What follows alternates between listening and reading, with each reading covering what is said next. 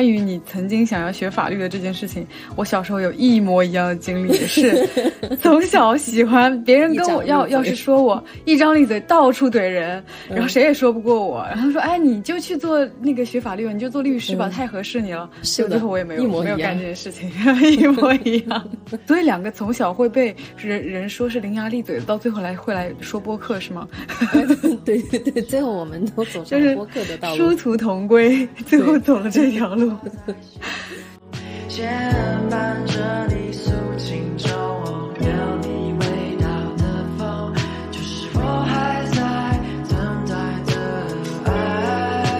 我每次在杂志上看到一个非常漂亮的那种。室内家具的那种家居的环境的时候，我的肚子就会开始有那种很奇怪的蠕动的那种感觉，就是很神奇，会热热的。就是对我，我把这种感觉是理解是我对这件事情的喜欢，然后所以我有了生理的反应。那实际上就是我可能蠕动完了之后，我得去上个厕所。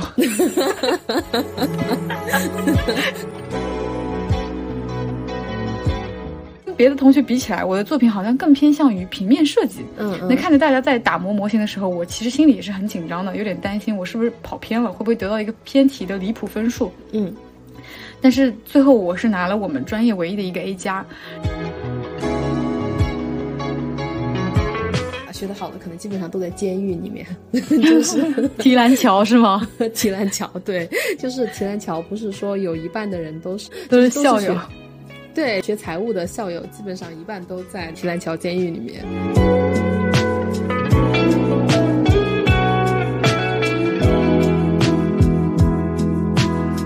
那我懂了，就是如果是工商管理这个专业，我建议是家里自己开公司的对啊，就是 自己家里开公司，自己家里有有公司要继承啊，就是可能真的，一毕业就需要走入一个岗里管理岗位的，对对，子女们大家可以去选择这个专业，这个专业这样听起来非常对口。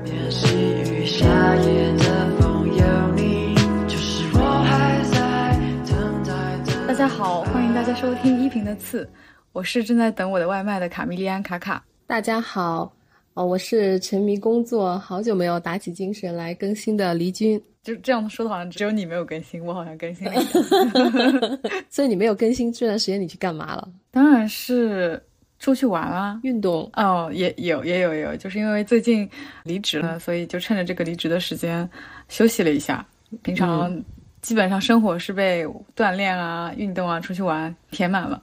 对，最近所以就没有来更新这件事情，所以我发现我们还掉了一些订阅，我有点伤心，所以想着赶紧我们就赶紧更新吧，要补回来，对，要补回来哦。之前一段时间呢，是同学们如火如荼的在填志愿的时候，那我们想要就这个话题来探讨一下，因为本身就是我们俩其实都是文，算是文科专业嘛，对不对？对，文科生一直都比较饱受争议，也没有像。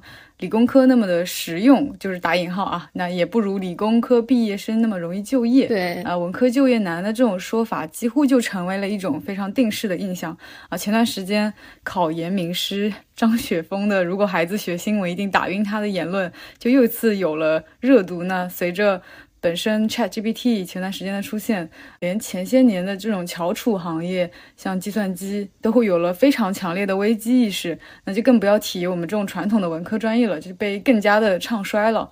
那所以，我们作为两个非理工科专业，但是也在社会职场混迹了这么多年的人士，就如果说时间倒回，重新回到让我们填志愿的时候，我们会重新选择自己的专业吗？你刚刚有提到像张雪峰他说的一些观点，比如说文科生确实不好就业这一种传统的一个印象，在前十年我可能也是会赞同，它是一个刻板印象。但是在经过像今年的一个就业形势的一个打击之后，我不得不承认，今年这句话还是有点道理的。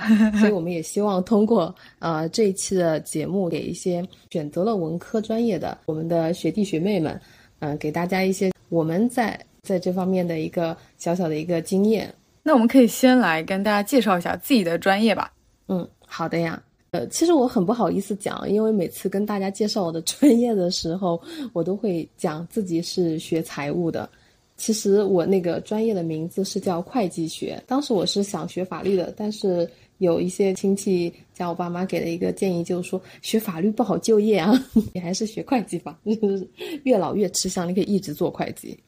结果没有想到后面会计跟法律一样都不是很好的就业。那所以其实你当时选专业的时候是有一些周围的亲戚朋友帮你来来做参考的，对不对？就是你对于自己要学什么专业是没有一个非常具体的意向的。呃。对我当时报的那个专业的名册嘛，我想当时我看到之后，第一反应就法律，因为大家都说，哎呀，从因为我从小就是一张利嘴，到处跟人抬杠，所以他们就说，从我小学还是到初中、高中的时候，大家就跟我说，黎俊啊，你真的特别适合去做一个律师。考学的时候不是律师这个就被否掉了嘛？当时我就想选其他的，那个时候我就会被工商管理、市场营销。国际经济与贸易这种名头特别大的那个专业会被他们所吸引，因为你想，哇，工商管理是不是一毕业就要做管理人员了？就会 专门培养管理人员，专门培养高管。就不用打工是吧？对，我以为他是专门培养高管的，然后还有市场营销，因为那个时候也会讲，你要懂一点，就是更加接地气，感觉做市场的人可能都会比较挣钱。嗯嗯，所以就会诶被这些名头所唬到，然后最后就是亲戚们给我泼了一瓢冷水，就说你学会计吧。当然我毕业之后也没有做会计。关于你曾经想要学法律的这件事情，我小时候有一模一样的经历，也是 从小喜欢别人跟我要，要是说我一张利嘴到处怼人，然后谁也说不过我，然后说哎你就去做那个学法律，你就做律师吧，太合适你了。是的，最后我也没有没有干这件事情，一模一样。所以两个从小会被人人说是伶牙俐嘴的，到最后来会来说播客是吗？对对对，最后我们都走上播客的道路，殊途同归，最后走了这条路。但是是有点道理的，就是关于没有学法律这件事情，嗯嗯，因为中国学法律的那个学生真的是太多太多太多了，就你本科毕业的法学生，其实是就业上面真的会比较难，嗯，然后硕士毕业的话，如果不是就是很好的大学的话，你想进入一些比如说像红圈所这种，就会非常的难，然后。律师其实跟我们后面学会计的同事，我们都是同病相怜的啊！你要么去做企业，你要么就去进事务所嘛。然后两个职业共同的特点都是进去之后就会特别特别累，特别辛苦。因为比如说有一些做比较高大上的收并购的一个法律支持，那么通常来说会需要很很快的给甲方一个法律方面的决策嘛，那就需要日以继夜的加班。就跟审计一样，他们如果去审计的话，那就需要天天熬夜熬到十二点或者是一两点，真的非常辛苦。所以，嗯，还好我没有学。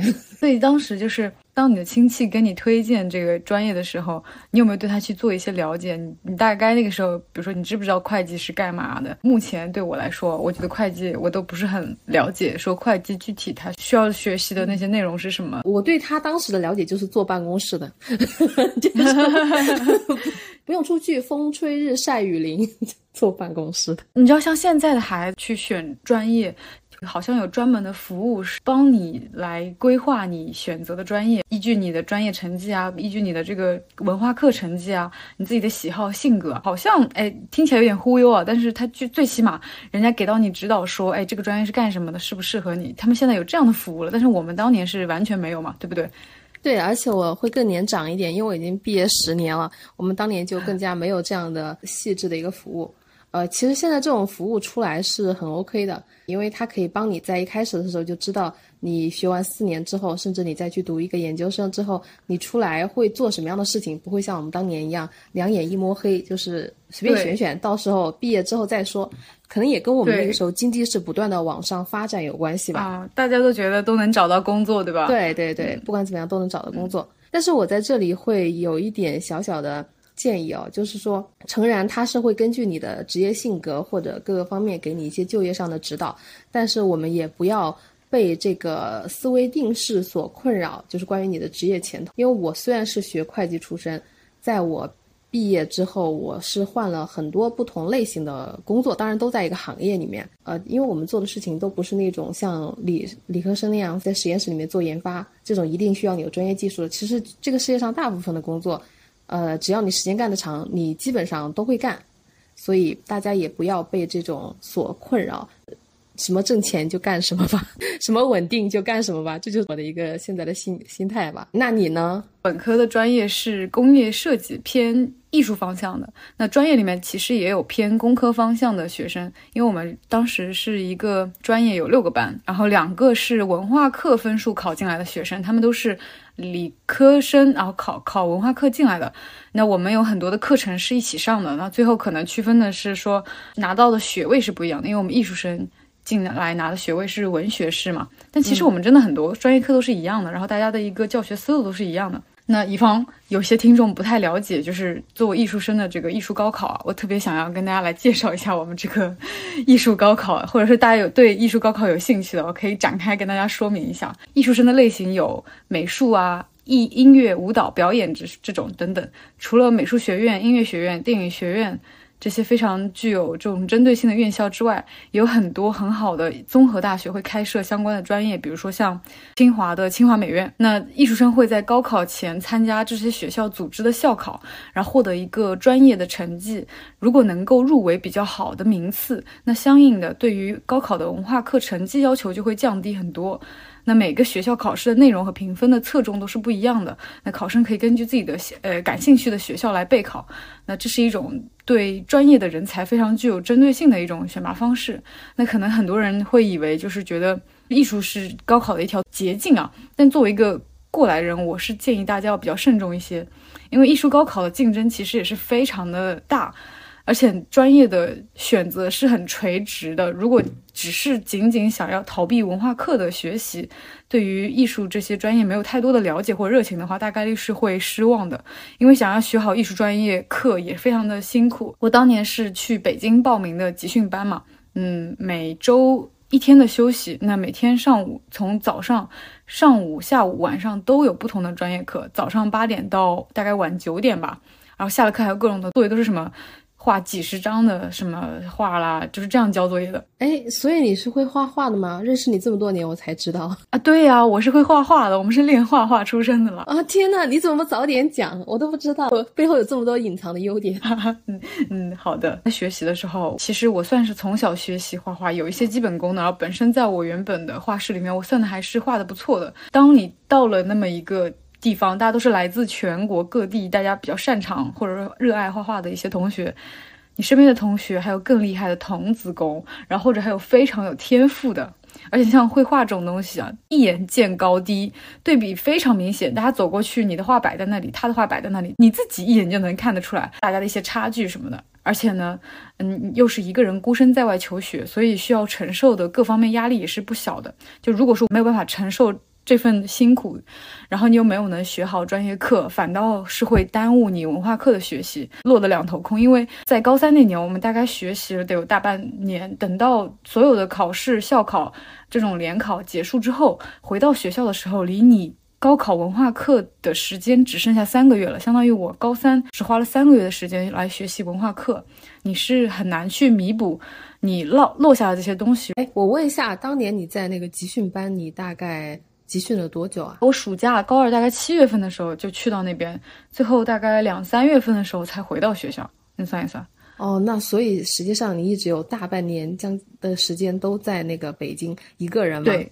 对对是的，那那个时候你还是一个高中生，真的很辛苦啊。对啊，我都回学校的时候，大家觉得我就是又黑又瘦，整个人就像是一个营养不良的样子。你是去干嘛了？因为自己，你作为一个学生，你你你只知道，哎呀，随便吃吃，或者是吃饱了或者饿了就吃就好，也可能也没有休息好，也没有睡好，当时压力也挺大的，所以整个人的身体就比较的差一些。是我之前对艺术生。高考的一个方方式我不是很了解，我再帮听众朋友们问一下，你是在什么时间点之内可以开展相关的一个学习啊？如果想要学的话，对不对？对，就是你在什么时候能最晚做出这个决定？我我是算去的早的，那时候从暑假高高二的暑假就就过去了，但是在学习的时候，一直我们班上的人都有增加，所以其实也会有。半路过来的一些同学就比我来的晚的，但我不建议大家去的晚。如果真的决定做这件事情，尽量越早越好。甚至如果你从小有这个想法，你觉得你就是喜欢美术、喜欢艺术，你可以从小就开始学习。像我，我就是小学还有初中自己周末的时候也去画画，我当时自己也喜欢了。那到了高中，可能因为学学业太忙了，所以我就没有去去培训这件。我当时为什么选了就是这个专业？我其实是先选择成为了艺术生，然后在艺术专业的方向里面选的是工业设计。我高考那年还是分文理科的，因为我不知道现在还分不分，好像也许不分了吧。其实我高中的时候是理科生，然后普遍来说，艺术生是会选择文科多一些的。确实，学科的这种文科类型的，嗯，学科关联跟艺术的关联性会更强一些。我选理科纯粹只是因为我的理科成绩比文科成绩好太多了，所以我就选了理科。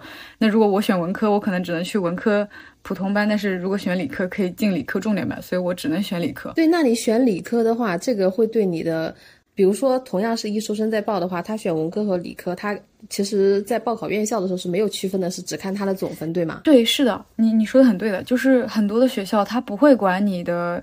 嗯，文化课是文科还是理科？他只要那个分数达到了，有些学校排名文化课成绩加上你的学校的专业课的成绩加在一起，文科会比理科的分数的会容易拿到更多的高分嘛？嗯，对，这个那其实选文科是更划算一些的。学校并不会管你是文科或理科，但是他就只只要你叠加在一起，那所以其实选理科是没有优势的。嗯，就是这样来说的话，对不对？对，这样来说是是的。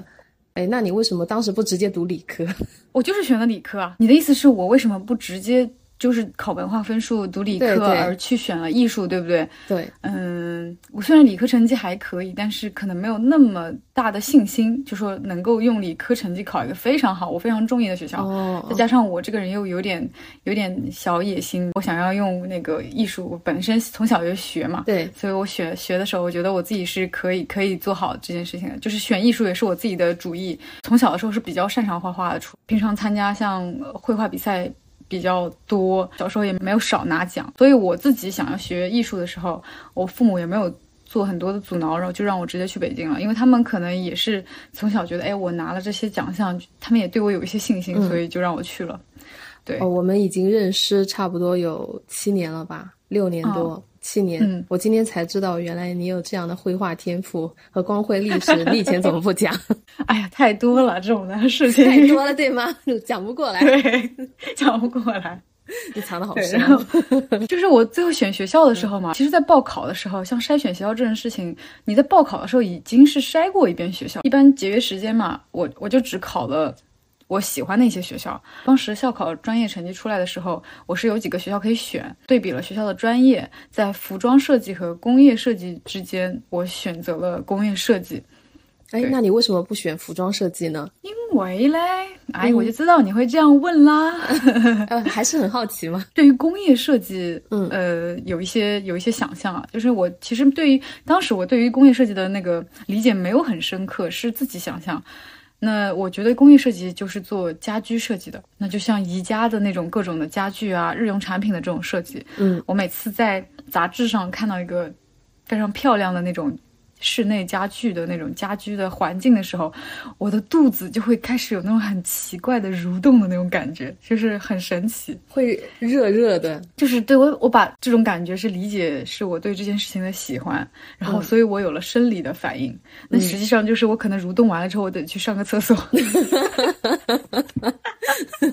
空调打太大了，对吗？可能是。哎，我也不知道。那但是我对于衣服或者是对好看的衣服，我就是没有这种感觉。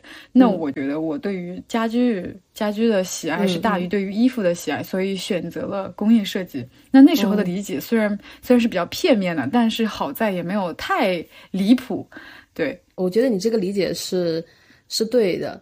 只是说，中国目前整体的一个社会，大家的一个呃生活水平和欣赏水平，还没有支撑我们的产业能够到更需要工业设计的这个地步。所以，这可能就是未来为什么你的就业方向跟你的学习的专业方向就偏离的一个原因。但是，我觉得未来应该不会的。其实我也是觉得，在我当时毕业的那个时候，国内确实没有，我没有找到一个非常觉得对口我专业的一个一一份工作。嗯，大家基本上对于这份工作是没有一个很大的需求。在我工作大概一两年之后，对于我们这个专业的需求是比较多的，尤其一些互联网公司。我刚才也说，我对于。工业设计的或者产品设计的这个理解比较片面嘛，是因为其实，在产品设计中有一部分很大的分支出来的一个最近很火的专业交互设计。然后交互设计的话是在近年专业中非常吃香的一个一个方向。因为我有很多的同学，他们后来读完研究生出来之后，相当于在那个时候的就业环境更好了。他们在研究生毕业之后，就去了一些大厂，有这样的专业。当然，其实也就只有有大厂有这样的专业。如果你去一些小的公司，他们是不不给你不会设置这样的一个岗位的，他会把所有的。平面设计、产品设计就包括你的全部融合在一个岗位上，然后就一个人来做这件事情，大概会是这样子。哦，那所以你会建议，今天假如说有一个学妹，她也在面临专业的一个选择，如果她也在，嗯她也是艺术生，她在纠结的时候，那你会建议今天的她去学工业设计吗？然后我要说一个非常这个端水的话，看自己喜欢好吗？看自己喜欢。哎，你你感受一下，你翻开一本杂志，哎，看看哪个东西你感觉，哎，我肚子想要那个上厕所，你就选那个，你就选那个想让你上厕所的，对，就是可以帮助你这个排便的啊，帮助你消化的这么一个专业。嗯，好，你这个建议很有启发性啊。财务学习就是你在财务学习的这个过程中，你大大学的一些主要学习的专业课程有哪些啊？就是可以具体给就是想要了解这个专业的人一些启示。嗯，你可以介绍一下，你就是大学你学了哪些课程？嗯，就是我们这边主要学的是像会计、审计、成本、经济法、税法啊这些专业。然后在我们的专业里面有一句话来概括，就叫有借必有贷，借贷必相等。它讲的是。借贷记账法在我们国家的一种统一的一种使用的标准，意思就是说，如果你开一家公司，你花钱去买了一个东西，那这个时候你花出去了一笔钱，所以你的钱变少了，你得到了一个东西，所以你东变东西变多了。那么在一张资产负债表上，你的左右两边就是相等的，大概就是从财务的角度看你的企业的经营业绩的一种嗯工具吧。嗯。说这么详细的吗？这是一个挺严肃的一个东西，但是因为我本身其实更对文学更感兴趣啊，对像数字这个东西没有那么大的一个兴趣，所以大学四年其实过得比较浑浑噩噩，主要就是 沉迷在学校的老图书馆和新图书馆，然后在里面看各种各样的小说。哎，那你们当时考核的方式就是考试，对不对？对，艺术类的这种，除了可能考英语是需要有考试形式的，其他的时候我们都是以。交作品啊，或者是课题展示来为主要的一个评分的方式，我们没有太多的考试，确实不太一样。因为我们的每一门专业课它都是有专业课的考试的，然后那个时候我们还会学大学物理。因为我们学校是一个理工科的综合大学，我们的老师有一句名言，他说：“国际上著名的会计大师都是理科出身的，所以希望大家都能学一下物理。”所以我大学的时候还学了大学物理，用上了吗？大学物理 没有啊，用。那我可以说一下我们当时大学学习的一些内容啊。我是在国内上的大一，然后在大二的时候在学校申请了交换生，所以就去英国读了一年。那读完一年之后，我认为我非常喜欢那边的教育，于是就自己申请了英国的大学本科，在国内办理了大学的退学，然后转学去了英国的大学。所以，国内和国外的艺术教育，我都是有一些亲身体会。国内大一的课程呢，可能比较偏基础课。那英国的本科虽然只有三年，但是它会要求大家要上预科。那国内大一的课程就有点像是预科，大一的课程有产品速写。啊，人体工学，呃，模型制作，然后建模软件这样的非常基础的课程。道和术之间，它更偏术一些。那在国内和国外学习的时候，有个感受特别明显，就是你在国外的时候真的是需要。很强的学习的自主性，哎，还有他非常注重最后的一个 presentation，每一次的一个课题都会有这样的汇报。那所以在学校练习了这么多次的这个汇报之后，那慢慢的我也不怎么害怕在当众去说话。那自主性主要是体现在你对自己时间还有。项目进度的完全把控，然后每一次的项目的 brief 也许是一样的，brief 应该怎么翻译呢？就好像你命题作文，你命题大家是一样的，但是每个同学的解决的思路和方法，还有最后的呈现，也许是完全不一样的。你没有任何人可以作为你的进度的参考，你也很难通过对比其他人来了解自己的一个节奏快慢啊，项目进度的一个深浅，只你只能够对自己负责。就是来把控时间和程度。你能举一个例子，方便我们的听众朋友更加能清晰的知道他你们的一门课，或者是到期中考试之类的，它是一个怎样的一个过程吗？嗯，就拿毕业设计来说好了。我们毕业设计的时间整整的大三的一整年，它拖的时间很长，它会有很多的时间给你去做准备。但是拖这么长的时间，并不是所有的时间都是在做那个模型和画图，而是你可能会有很长很长的时间在做一些调研，研究哪一个主题。这个主题甚至都是你自己来定的。你觉得哪一个问题你感兴趣？哪个问题你觉得在我们的这个社会急需要被我们产品设计，或者能够通过我们产品设计来做一些解决、来改变、来改变？对，那这个话题它的重要性或者它的急迫性，你需要去证明。首先你要证明你做的这个事情是有意义的，你不能为了设计而设计。你先要证明这件事情它是能够对社社会产生一些好的影响的。我当时就连课题我可能都转了很多次弯，我只剩下最后两个月的时间，那么一整整一年，最后只有两个月的时间给我真正开始设计。每个同学的那个主题就完全不一样嘛。当时在最后的一段时间，很多同学都已经开始打磨自己模型。型的进度，因为你做模型也会有一段时间，你可能从一个非常粗糙的，然后换一个材质，再换一个什么材质，你会去琢磨你造型的一个形象，去琢磨那个造型是否合适啊，什么人体工学啊，或者怎么样捏起来舒服啊。大家已经开始到那个打磨自己模型的进度了，但就我一个人，我还在对着电脑画卡通，嗯，画卡通插画。跟别的同学比起来，我的作品好像更偏向于平面设计。嗯，那看着大家在打磨模型的时候，我其实心里也是很紧张的，有点担心我是不是跑偏了，会不会得到一个偏题的离谱分数？嗯，但是最后我是拿了我们专业唯一的一个 A 加，老师是认可这个产品背后的一个思路和解决问题的一个方式，最终成品是一本平面的书，还是一个。立体的造型，其实它的形式的好坏是取决于你解决这个设计问题的需要，是没有一个高低之分的。这是通过这个事情，我我后来明白的一件事情啊，真的就是完全你自己来把控，你自己去分散你自己的压力。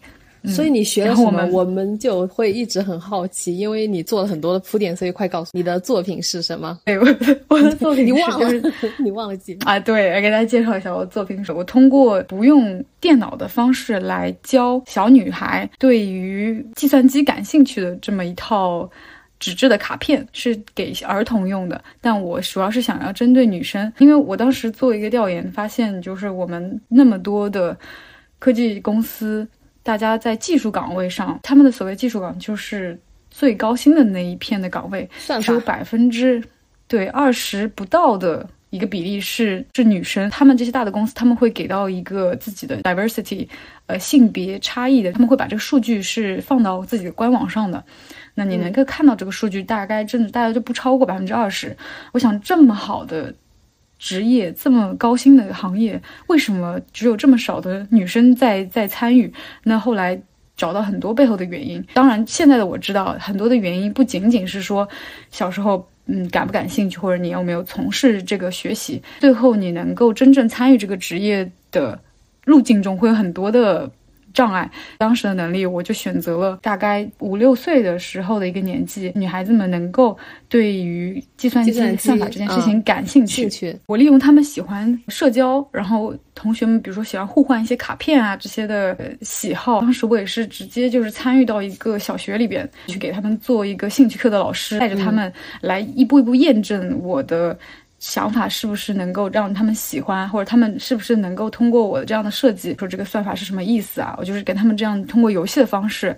然后当时我觉得我能够拿高分的还很大一个原因，你要需要去验证验证你的设计方法是否 OK 的一个过程。那我这个过程就是我真的去找到了一个学校，然后找到了我这一群用户目标群里面的女生们，让他们来真正来验证我的这个设计是不是行得通。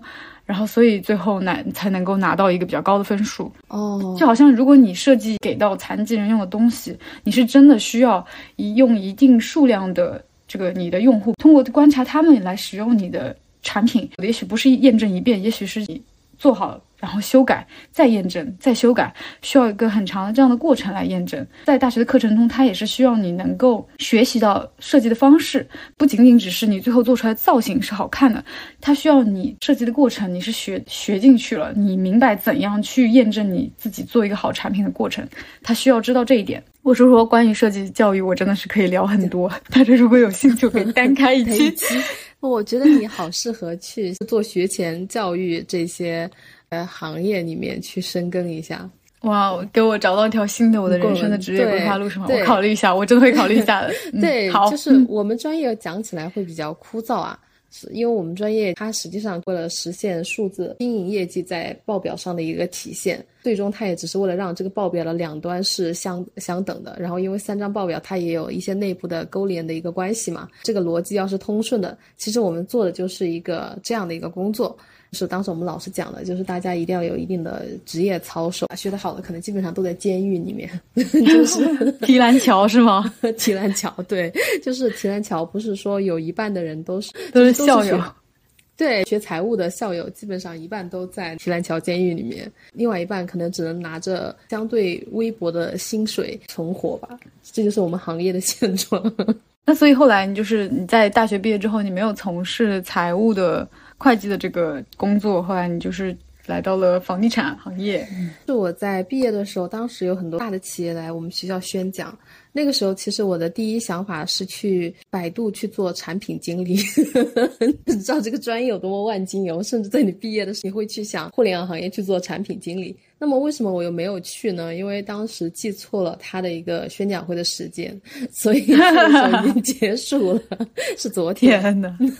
所以就这样与这个与那个互联网行业失之交臂，后面也懒得去了。然后后来就是也有一家五百强的企业，他在我们学院做了一个，我就听了一下，我觉得哎呀，这个企业也挺大的，我就去了呗。那个时候我去是做会计，就是在那两个月，我是六月份毕业嘛，就前一年的年底就找到了工作，然后在第二年的时候我就过去实习了，大概实习了三个月之后。我实在难以忍受这个工作的枯燥性，我发现这个工作跟我想象中完全不一样。我们公司因为挺大的嘛，所以名下会有很多的分公司。我在它里面的上市平台，它的上市平台里面光是财务就有将近两百号人啊，每一个专业科目里面可能都有十几个人来负责。我想说，我们那个整个年级可能也就两百多个人，他要是这个公司他会计有两百多个人，那不把我整个年级都招走了？呃，是的呀，是有可能的。就比如说我会计学专业，我记得是三十三十个人左右吧，然后其他班上也有只有二十几个人，他只有这么些人。嗯然后我结果我到毕业之后，我们整个财务的这个平台啊，它就有将近两百号人，这个很正常，因为企业很大嘛，你会面临很多的供应商，下面有很多的那个工作要做。哦其中比如说专门做固定资产的会计，可能四五个人，然后做总账会计的是有一个团队的。我那个时候去的时候，还有一个专门做国外供应商的付款，都有几个人。嗯然后我自己当时做的是国内供应商的付款，我叫付款应付会计，就是只是应付会计。就是会计科目表里面很小的一栏，这个都有三个人在做。天呐，大家就是所有的会计都围绕着一些表格在开展工作，就是这种感觉，哎是的，对不对？是的，是的。嗯。然后会计是数字的游戏嘛，其实说起来还是挺有意思的，只是我性格比较跳脱一点，可能不大适合我。我为什么到最后决定不做这个行业？因为我亲身的去做了三个月的会计。我发现哦，它呈呈现一家几大的特点。越大的公司，它可能会采取越先进的系统。啊，我们那个时候用的是 SAP 啊，直到现在它都是它和用友啊，就是金蝶一样，都是常用的会计软件。它这个软件还是非常强大的，强大到就是你不需要做动任何的脑筋。当时带我的那个师傅，她是一个大专毕业的一个女生，这个师傅真的很好。他教我工作的时候，就是在这个庞大的系统里面，让我告诉我，你比如说记一个数字二十五。然后你就点进去，然后你在上面在这个系统里面输入二十五这个数字，然后你就把这笔凭证里面的这个业务录进去。当时我问为什么是二十五呀？师傅说你不要问。然后后来我就是 就是花了一个月的时间，大概记了半个笔记本，就是里面有些二十五、二十七之类的一个数字，没有一个人能回答我这个是为什么。后来在那三个月里面，我观察到他们的一个职业的一个发展，就是我只花了一个月的时间我就上手了。然后我的师傅就去做了别的岗位，嗯、老板为了让他们的工作稍微开心一点啊，就会让他去做了固定资产的一个会计。我们的工作职业发展前景就是换岗。哦，一会儿做这个会计，一会儿做那个会计，总归要找点新鲜感，新鲜感这样来。哎，新鲜感是这样来的。然后你怎么升职呢？就是我们当时有一个副经理啊，他叫范姐，现在我还记得。其实范姐对业务是一窍不通的。但是范姐就一直是我们那边的一个副经理，因为范姐她是公司的一个关系户，哦，当时范姐对我们很好，我没有说关系户不好的意思，她对我们非常的 nice，然后有什么问题错误都会帮我们积极的去遮掩。呃，但当时我就看到了我的职业的一个前景，可能就是我后半生就会在这个大公司里面去做不同岗位的一个会计。我很好奇。啊，因为我就是突然很想问，嗯，你的那些同学，大家都在学的是财务会计嘛？那大家毕业了之后，除了你没有选择继续做会计，那大家有一些别的就业方向吗？因为我想说，有一些听友如果真的对选择了这个专业，对吧？那他可以想象一下自己以后除了会计有没有一些别的可能性？哦，对，说到这个话题是有一些可以参考的，就是我们这个专业相对的是比较基础。然后它的延伸性就变得很强。嗯啊，我直到现在我的工作其实都也有益有赖于它的一部分的专业知识。当时我们的会计学专业，它的就业方向分为以下几种：第一种就是去考那个公务员儿，还有一种比较流行的一种做法就是四大会计事务所。比如说像普华永道、毕马威、安永这些，在当时属于很好的一个就业方向。它对你的英语要求是比较高的，因为都是外资的会计事务所嘛。哎，那据我所知，他们会计事务所也有很多方向，就是就如果是会计这个行业，它其实那些方向都是适用的，是不是？哎，是的，你可以去啊这些。对，你可以去做咨询，你也可以去做审计，你也可以去做那个收并购的财务的支持，有很多就业方向。但是现在这个方向可能会比较难一点，因为你也知道中美之间有一些贸易摩擦嘛，所以很多的那个大型的公司它都在逐渐的去国外的会计事务所，会逐渐的减少跟他们之间的业务往来。据我所知，之前我看过一条新闻，就是很多大型的国企都不再聘用四大会计事务所了，他会逐渐的倾向于去聘用像国内的立信啊，像这些会计事务所啊。所以如果大家如果有会计学的。同学想要就业的话，就是如果中美关系还是这样的话，就不一定要去报这个毕马威啊、安永啊，就是这些大的大所，因为很有可能后面就活儿不多了。这是第二条路了。第三条路进大企业去做财务嘛？嗯啊，那个时候我们比较热门的就互联网和房地产，还有一些路就是进高校，像一些事业单位。我当时有一些同学他去进高校做了那个会计和审计啊，还有出纳这些工作。再有一条就是去银行，这也是属于一条比较好的路。呃，你可以去做银行的后台，当然大部分的师姐和学长就只能进前台，因为进后台可能也需要一点关系之类的。大概就是这些吧，其他就是进一些普通的、普通的企业去做会计了。嗯，然后我就选择了一条与众不同的路了。我我进入了房地产行业，但是我当时是选择去做融资，比如说这是一块地，它开发要钱。那这个钱就是从银行啊、信托这些，还有险资金融机构来。那么这些金融机构为什么要同意给你钱？那么我们融资就是做这个工作的。其实我相当于也是做金融类的一工作吧，还算比较好。这也是一条路了。嗯，那我理解，其实会计学这个专业它的适用范围是非常广的，只要是和钱相关的，其实都是为什么当时亲戚建议你学。这个专业吧，是它的真的从适用性来说，哎，对，是非常非常多的岗位的，对不对？哎，对，当时其实我还是蛮感激这个亲戚的，虽然我一直以来不喜欢这个专业，但是不得不说，这个专业让我这十年来有活干吧，而且我的职业发展也还可以。从一开始做做房地产融资，到后面去做房地产投资。因为有我有那个会计的一个基础嘛，所以数据的分析啊、测算方面，学校里面已经学了这方面的东西。然后至于其他的一些工作上的技能，就可以在具体的工作中慢慢去积累。所以我觉得也还挺好的。那其实如果说回到我们的主题，那十年后的你毕业的时候选择专业，你应该是不会后悔，对不对？这个专业对你来说，对我没有后悔。但是我会建议大家根据现在公务员报考的一些专业，大家去选啊，就是就是进 进体制内吧，谢谢了。哎，如果说不选会计的话，你会选什么呢？我当时是想选法律的呀。当时我有三个专业的选择，我的内心发自内心，我是想选中文系的，因为我一直有一个成为作家的梦想。但是，即便还没有投入到工作，我也知道这一行肯定是养活不了我自己了，所以我在第一时间就。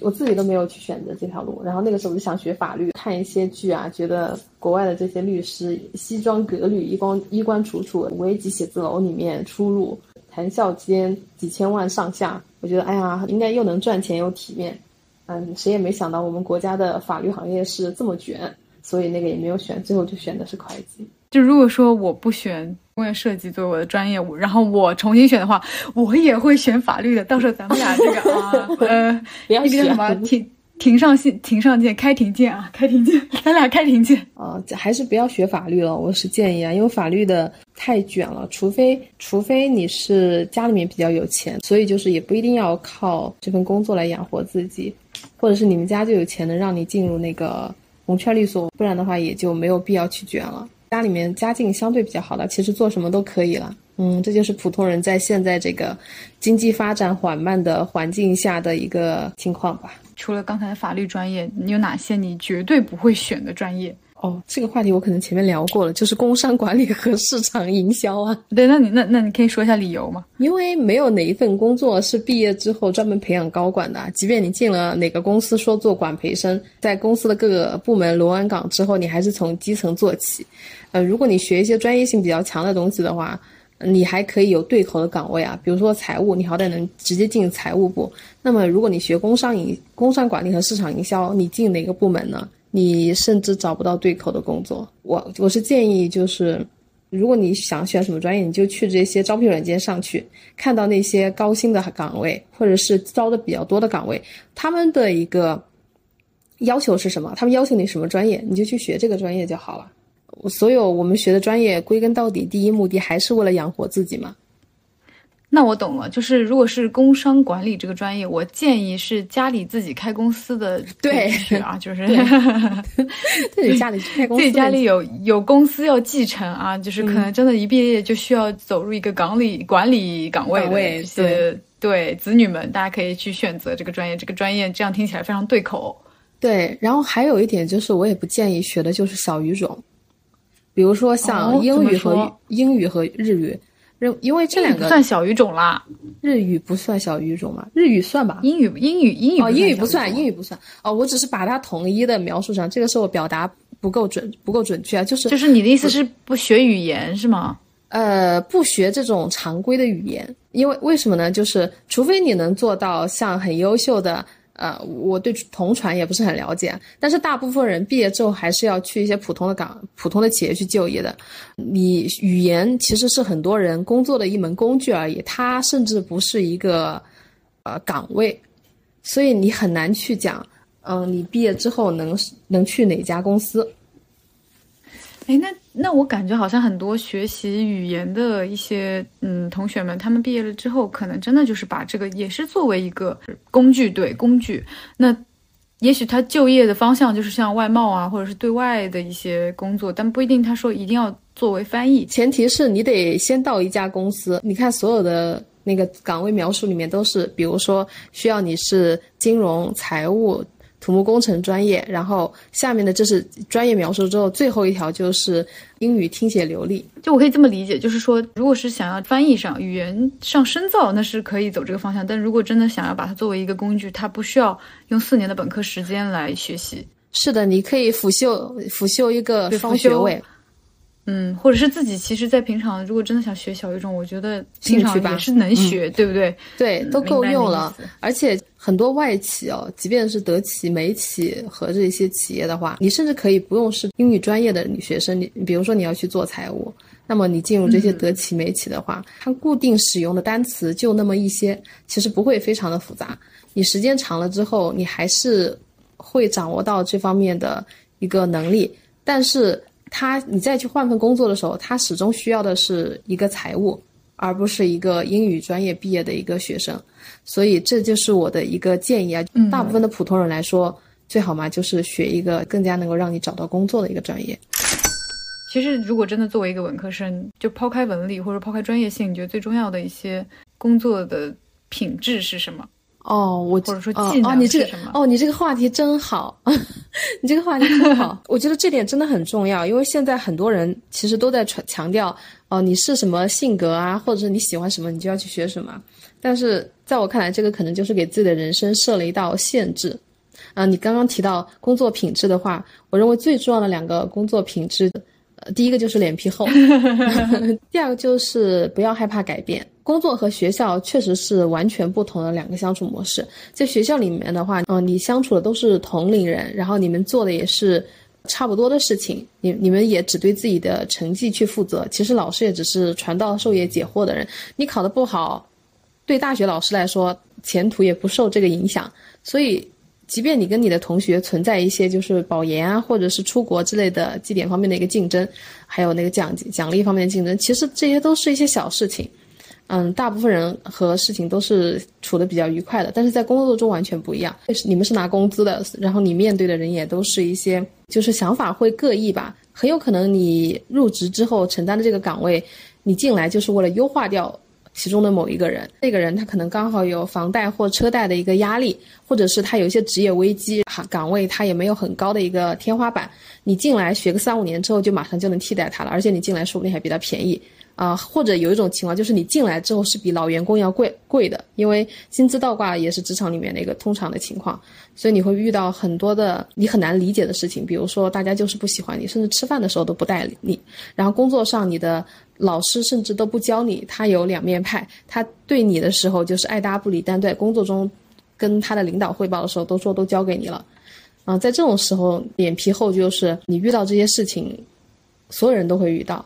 那么你就用时间来换空间吧，就是等到后面你逐渐熟悉了，大家知道你是个怎样的人了，然后新手一般也是有新手保护期的嘛，你就能真正的适应这个地方，然后大家也都能适应到你的存在了，就不再把你视作威胁，你就接着好好干你的事就好了。下一个就是说不要害怕改变。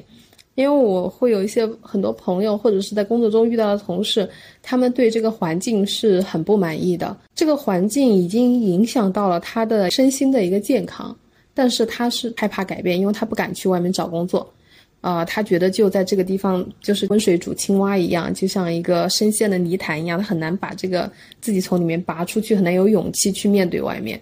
那么作为一个资深的跳槽爱好者来说，我去外面也没有什么可怕的。而且我自己过去十年的经验来说，我都是越跳越好的，工资啊、薪酬啊、行业啊都越来越好。可能未来还是求稳啊，但是大家一定要注意一个要点，你才是你的人生中最重要的东西。那其实我还要想问的就是，你觉得作为一个文科专业生，你觉得在工作中比理科方向出来的同事们有没有一些优势？呃。没有哎，硬找硬找，没有没有没有，甚至是劣势。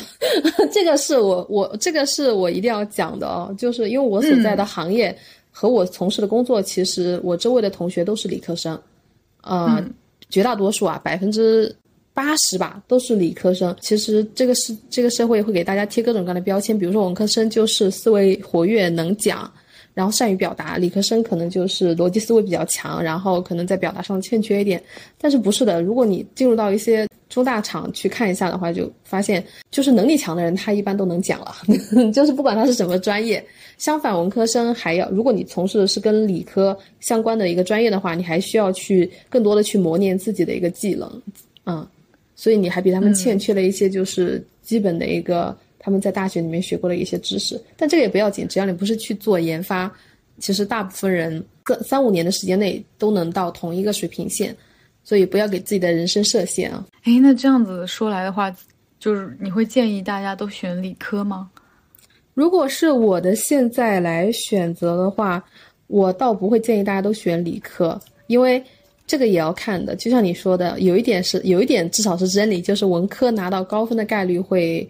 高于理科，嗯，好的专业是很重要，但是好的大学也很重要。就像张雪峰讲的，很多五百强企业的高管都说，我们吸收各种各样的人才，但是你看他们去不去一些大专院校去宣讲？不会的，他们只会去双一流院校去宣宣讲。所以你在这个，只要你在这个学校里面的话，你会获得更多的机会，这个倒没关系。学校跟专业相比的话，我我可能还是比较老派的那种啊，我会觉得。学校也是很重要的，因为现在都会倾向于关专业比较重要，但但我觉得学校也比较学校也比较重要。学校当然重要啊，他们那些所谓觉得选专业更加重要的，仅仅只是因为学校可能水平相当，但是他在里边选择了一个更好的专业，哎对，这样子选的吧？哎，对对对对，你说的场景是这个，是的，是的。OK，那我其实我觉得我理解是，真的是完全要根据自己的一个理性来判断。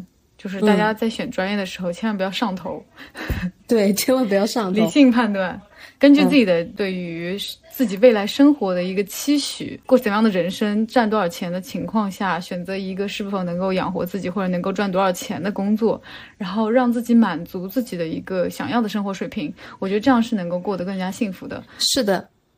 对，你就但其实你说盲目的去追求，说赚很多很多的钱，但把自己搞得很辛苦，就是因为你赚的钱跟你自己生对于生活的这个期待不一样的话，其实也会过得不幸福。呃，是的，就是你才是最重要的。就我一直以来对身边所有人都会强调这一点，你才是最重要的。呃，求求你了，不要加班了，好歹看一看看一看自己的身体吧。你想想。嗯，大部分的人只是随着这个世界随波逐流嘛。如果你把自己的身体搞垮了，你知道换一个肾多少钱吗？你知道你的这个胃要是坏掉了要治好要多少钱吗？如果是真的赚钱的话，也可以衡量这方面来看一看。一个糟糕的身体。呃，如果金钱换来的多花多少钱来治疗？要多对要花多少钱来治疗？所以就是爱好好的爱惜一下自己。现在可能是这个经济形势稍微的低迷，你赚不到自己想要，比如说你失业了，或者是你发现你降薪了，或者是你调到了一个你不喜欢的岗位，啊，那不是你的问题。呃，这个是是都是世界的错呀，现在都是这个社会的错，对，都是这个社会的错，所以要宽于律律己啊，要严以待人，这样才是快乐的源泉。现在进入我们的我不能被打倒时刻，看好久没念了，看能不能念得起啊？我不能被打倒。哎，今天还不错，就是最近给我力量的时刻啊，我治好了自己的请假羞耻。我之前在豆瓣上有关注到一个组啊，叫“好学生心态受害小组”。我看到这个组的名字的时候，我就一见如故。我说：“这不就是讲我自己吗？”他说的是什么事儿呢？就是说，很多人都只敢做当下的环境制定的规则下的事情，而且会无限制的向他所宣扬的道德靠拢。比如说，你在工作的时候，他就会觉得你需要全身心的奉献给这个公司，这个岗位离了你一个小时，他就不赚了，可能公司就要倒闭破产了。所以我以前的话，就会，即便是休年假，我都会休得非常的羞耻，甚至会有几天就不休。我身体不舒服的话，我都不好意思请假的那一种。就是到了这个地步，但是我最近的话就是请了十天的假。当我说出口的那一刹那，这一直在压在我心里面的石头就变掉了，然后最后还把这个假给休了。当然，这个跟我公司的氛围也有关系啊。我们可能比较偏外企一点，因为老板是美籍华人，然后再加上领导也比较 nice。但这个事情还是给了我很大的一个力量，嗯，我就拿出来跟大家分享一下。恭喜恭喜，嗯，鼓掌。鼓掌鼓掌！最近感到力量的时刻就是我正在练习引体向上，然后练习的方式是早上早起去到公园里边跟大爷 PK。我们就是在单杠面前，因为只有一个单杠的这个器械，然后大爷在上面会吊啊什么的。那我以前其实我会很害怕，因为我觉得这个是一个大爷的场域。嗯，然后我会觉得这是对方的场域的情况下，我不会敢靠近。我觉得这个东西是他们的位置，我会去到一个没有人的一个器械边上。嗯，但是我克服了我心中觉得很怯懦的这一部分。我觉得这个东西我也有有权利来用，即便我不是退休的人，然后我就不是退休的人，凑我凑上去，甚至挂上了我的这个助力带。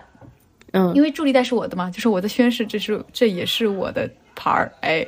我就挂上去之后开始锻炼，但是我意外的发现，其实他们不在乎说是不是有别的人来用这件事情，因为我总觉得好像大家是一种在在看着你那种感觉，对，在看着我。但实际上，等到我真正挂起来的时候，大家会惊叹，就是我挂起来真的把自己就是撑起来了，大家开始哇哇塞，然后我在大爷大妈的这个一声声哇塞中迷失迷失了自己，对。然后后来我们就大家都很熟了，然后大家会一起做一些锻炼，然后还大大爷也会试一下我的这个助力带，发现自己也能够吊得起来，感觉他们都觉得哇，是不是这种年轻的感觉重新来到了？我觉得很有意思，跟这群。已经退休的 大爷大妈们，跟他们一起锻炼，感觉自己少走了六十年的弯路。啊，我友情提醒一下，就是不要给大爷推荐助力带啊，就是万一他骨折了，可能他的那个子孙要来找你。哦，你说的好有道理，下次我把它收起来，别让他们用了。天哪，对，别让他们用好吗？那今天我们的这期就到这里结束啦。希望大家能够选到自己喜欢的专业，毕业了能够找到非常满意的工作，然后过上自己想要的生活。祝大家暑假开心！哎，好好啊，我也会开心的。嗯，好，行，好，拜拜。嗯，拜拜。